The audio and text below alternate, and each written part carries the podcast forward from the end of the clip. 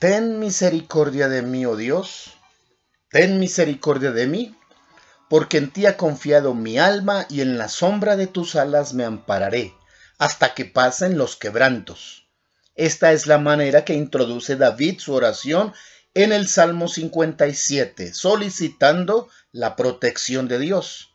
Cuando siendo amenazado por Saúl, el rey está escondido en una cueva, la cual le provee protección como las alas inmensas de un águila a sus crías. Así se siente David, esperando pase pronto la dificultad y Saúl decida retirar el ejército que envió en busca del salmista.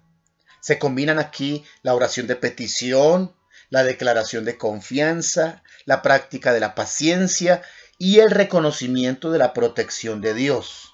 Hoy podemos usar de este esquema, de estos estas cuatro partes del Salmo 1, del Salmo 57 y desarrollar nuestro tiempo devocional. Primero, la petición. Ten misericordia de mí, oh Dios, ten misericordia de mí. Note que no es solicitar justicia, sino misericordia. Para el cristiano, la misericordia es un atributo divino, entendido como sinónimo de consideración, amabilidad y perdón que los fieles piden a Dios para que éste tenga piedad por sus pecados y sus desobediencias. En vez de David culpar al rey por su incorrecta decisión, mira a sí mismo y solicita a Dios que su bondad le libre de cualquier culpa por lo que está sucediendo. Hoy podemos solicitar pidiendo la misericordia de Dios. Y aunque los problemas que nos rodeen no hayan sido causa de algún mal proceder nuestro, pedimos a Dios perdón por nuestros errores. Le invito a tomarse un par de minutos y pedir a Dios misericordia, tanto para sí mismo como para todos y cada uno de los miembros de su hogar. Misericordia para su esposo, misericordia para su esposa, misericordia para cada hijo o para cada hija mencionando su nombre, misericordia para sus hermanos y demás familia más que oraciones de juicio o culpando la insensatez de alguien, oraciones pidiendo misericordia podrían darnos mejores resultados. Lo segundo es declarar nuestra confianza, porque en ti ha confiado mi alma. Esta es una decisión personal, individual. Es lo que usted puede escoger hoy. Apoyarse en la justicia divina o escoger otro medio intentando resolver. Somos sabios cuando al aparecer los conflictos decidimos ir en oración ante el Señor y depositar nuestra fe en Él.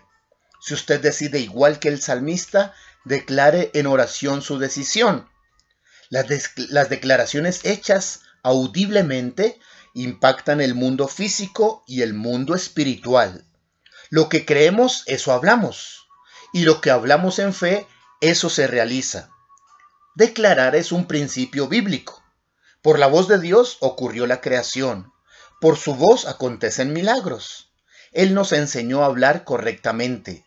Jesús modeló para nosotros hablar de manera correcta, diciendo no lo que estaba ante sus ojos, sino lo que creía sucedería. Le dijo a gente que lloraba la muerte de una pequeña, ella duerme, no está muerta. Gente que escuchó esta declaración se burló del Señor, pero luego, cuando la vieron viva, pusieron su mano sobre su boca, aceptando su grave error. Haga declaraciones sobre estas adversidades. Puede orar diciendo, Señor, aunque mis ojos ven este problema, esta enfermedad, este conflicto, mi alma está convencida del poder sanador que obtuviste, por lo que confieso que decido esperar en tu palabra, confiar en tu palabra. Ella me afirma que ha sanado que has vencido este problema, que hiciste nulo tal crisis. Confío en ti porque esto está resuelto. En tercer lugar, se describe en el primer verso el reconocimiento de cómo David ve la protección de Dios. En la sombra de tus alas me ampararé. El salmista se siente protegido, seguro, arropado por la sombra divina. Ve la protección de Dios como un ave gigante, seguramente un águila, cubriendo y protegiendo sus crías. Es un lugar muy cómodo y seguro. metido en una cueva, no se queja de olores o de oscuridad y menos de incomodidad. Así escondido reconoce que Dios ha provisto un lugar apropiado. Es como orar diciendo, me alegro de haber encontrado este lugar preciso para resguardarme que tú, Dios, preparaste para mí.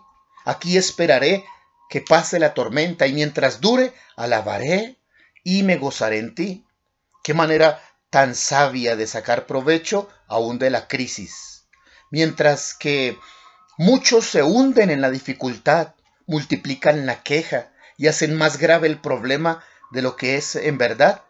Quien ve con los ojos correctos disfruta cada momento de su vida, pues tiene la perspectiva correcta. El problema no es lo que está delante de usted, sino cómo lo ve usted. Véase hoy protegido por la sombra divina. El que habita el abrigo del Altísimo morará bajo la sombra del Omnipotente. ¿Le son familiares estas palabras? apropiese de ellas.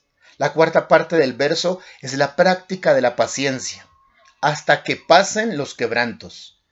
David decide que se quedará allí hasta saber que ya pasó el problema. No importa cuánto tiempo le tome, pero aprender a esperar es clave. Las respuestas de Dios en ocasiones son inmediatas, pero en otros momentos hay que esperar el tiempo perfecto. Llamamos el tiempo de Dios al momento que las cosas deben ocurrir. Nosotros vemos el tiempo. Dios conoce todo y sabe cuándo es el momento de que algo debe ocurrir. Mientras viene la respuesta a las oraciones que ha hecho, no sea impaciente. No desista, no se rinda. Mantenga la confianza, continúe orando, buscando de la presencia del Señor. Decida esperar hasta que pasen los quebrantos. Dígale hoy a Dios, Señor, yo seguiré pacientemente orando, confiando y alabándote hasta que pase esta prueba, esta dificultad o enfermedad. Sé que tú la resolverás cuando tú decidas, no cuando yo quiera. Así oró Jesús. No se haga lo que yo quiero, sino tu voluntad. Estas cuatro verdades del primer verso del Salmo 57 han sido suficientes hoy para nuestro devocional. Quedes en ellas todo el tiempo que pueda Pronto viene una respuesta. Dios bendiga tu espera.